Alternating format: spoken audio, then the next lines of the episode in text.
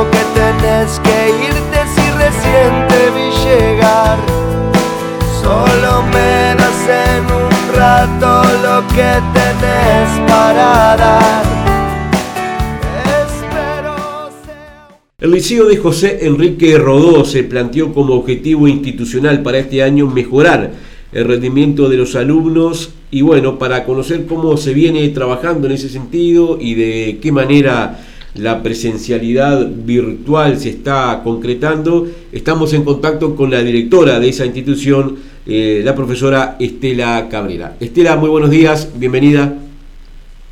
Buenos días, este Sebastián, ¿qué tal? ¿Cómo estás? Todo bien, gracias. Eh, Estela, bueno, ¿cómo, ¿cómo se viene dando este, este año lectivo tan particular del 2021 en el Liceo de José Enrique Rodó? Bueno, como tú lo dijiste, es un año particular, como el año pasado también, pero bueno, ya tenemos la experiencia del año anterior y siempre se aprende, ¿no? Mm, yo tengo un dicho que digo que de toda crisis siempre nos deja un aprendizaje. Y este año nos, este, nos encontró mejor preparado, por lo menos este, los docentes ya tenían mayor práctica este, con respecto al trabajo en la virtualidad, aunque sabemos que no es lo mismo, es decir, nunca lo virtual va a sustituir a lo presencial, pero bueno, está haciendo lo mejor posible entre todas las herramientas y los recursos que tenemos y este, con mucha responsabilidad y bueno, este, se está saliendo adelante. De un total de 306 este, alumnos entre bachillerato y ciclo básico, eh, sin contar, el, liceo tiene 380 alumnos hoy por hoy, entre el ciclo básico, bachillerato, eh, Plan 94 y el PUE que está por comenzar en próximos días.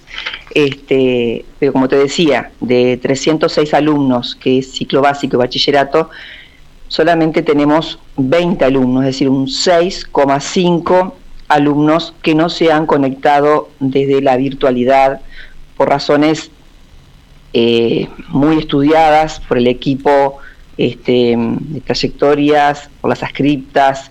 Este, son chicos a veces con muchos problemas este, sociales muy vulnerables y bueno, ya las autoridades también tienen conocimiento, como la UDIE, y se le está haciendo el seguimiento. Pero después, en su mayoría, los chicos cumplen, es decir, eh, se dan clases por conference, eh, actividades en CREA, y bueno, no todos a veces se conectan a las clases de conference, pero sí envían sus trabajos por CREA y bueno, están trabajando. Es decir, no es lo ideal, pero se está trabajando. Eh, Estela, ese 6% al cual tú hacías referencia, ¿la institución tiene algún contacto con los padres o tutores en procura de, lograr este, reactivar su presencialidad?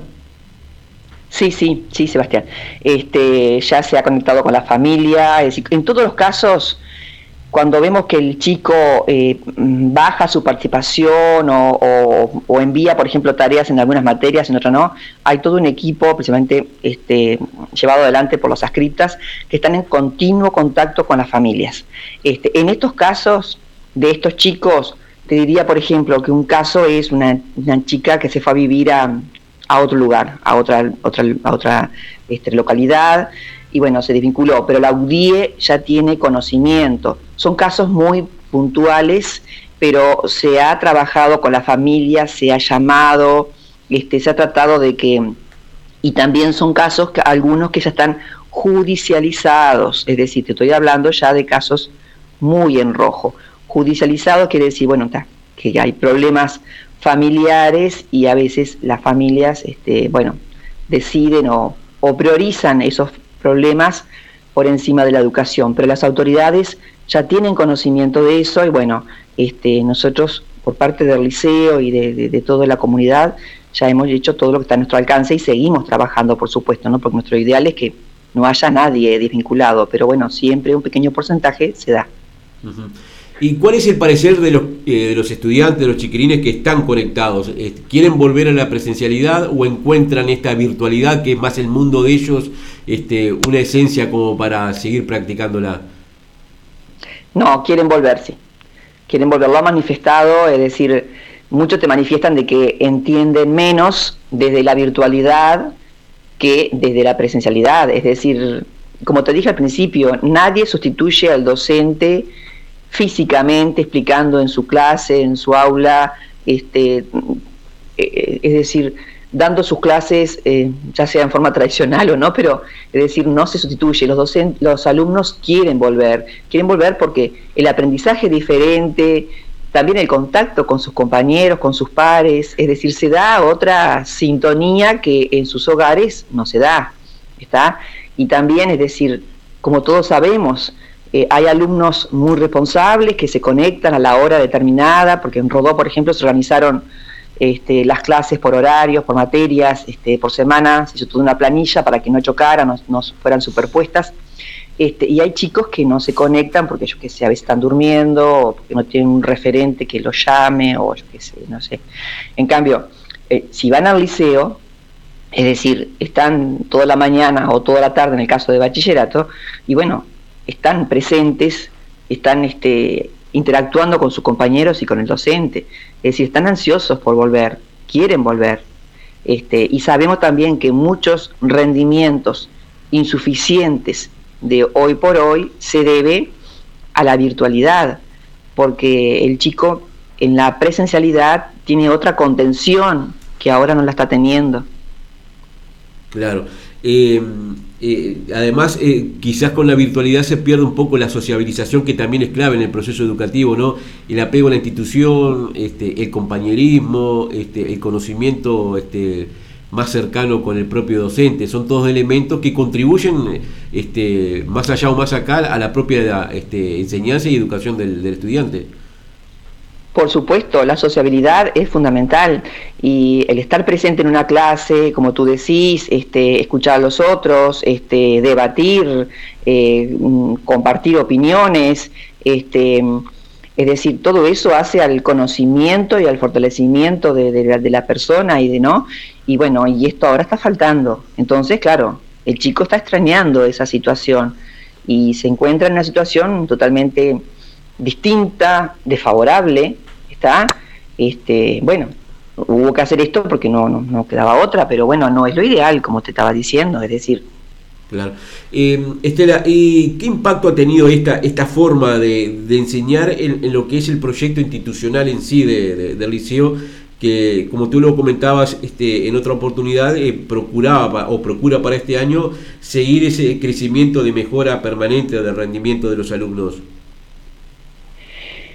El liceo tiene líneas de acción, es decir, yo al, comienzo de año se elaboran las líneas de acción y bueno, una de ellas era eh, fortalecer este, los aprendizajes de los alumnos, disminuir la desvinculación y este, acompañar también a los alumnos más vulnerables. Es decir, se está haciendo, ¿no? Porque, por ejemplo, en el caso de los alumnos más, perdón, más vulnerables, se, bueno, se le hace un seguimiento exhaustivo, se le han prestado computadoras, inclusive se han organizado colectas y se le han entregado este, canastas a los hogares más vulnerables, este, se le ofrece tutorías, clases de apoyo, eso ya estaban, por supuesto, desde el comienzo de año, ¿no? Y los tutores siguen trabajando, pero en forma virtual. El continuo vínculo con la familia, el apoyo del equipo de trayectorias, ascriptas, la psicóloga también, que es una gran referente y logra un, gran trabajo. Este, el otro de los, de los lineamientos era propiciar el aprendizaje significativo, y el logro de aprendizajes significativos. Ahora el miércoles tenemos las reuniones de ciclo básico de primero y segundo y yo después tengo que hacer toda una gráfica estadística para ver a ver si hay este, mejora en el logro con respecto a la, a la evaluación realizada en marzo y abril. Es decir, hay alumnos que han mejorado porque se han esmerado, se han responsabilizado, se han responsabilizado, otros no. Es decir, seguimos trabajando en eso porque es nuestro objetivo, nuestra meta, es decir, lograr mejores resultados. Siempre tenemos que apostar a mejorar este, con las herramientas que tenemos, ¿no? Entonces, bueno, seguimos trabajando en eso. Eh, la virtualidad no ayuda mucho, pero bueno, es lo que tenemos hoy por hoy y bueno, tenemos que seguir apostando en eso y esperando que prontamente podamos volver a las aulas. Está bien. Eh, rodó su momento, Estela, eh, tuvo un, pico alto de, casos de COVID-19 Este, ¿Cómo afectó eso este, a, nivel de la institución del liceo? ¿Tú decís en Rodó? Sí. Sí, en Rodó eh, sí, hubieron varias personas afectadas. Em, solamente tuvimos el caso de una, una, docente que no era de Rodó, este, que era de otra localidad. Bueno, un grupo tuvo que ser este, hisopado por precaución, pero por suerte dieron todos negativos. Eso fue al principio, en los primeros días de, de abril. Este, pero después, por suerte, este, manteniendo todos los, los, protocolos y eso, este, bueno, y también los cuidados.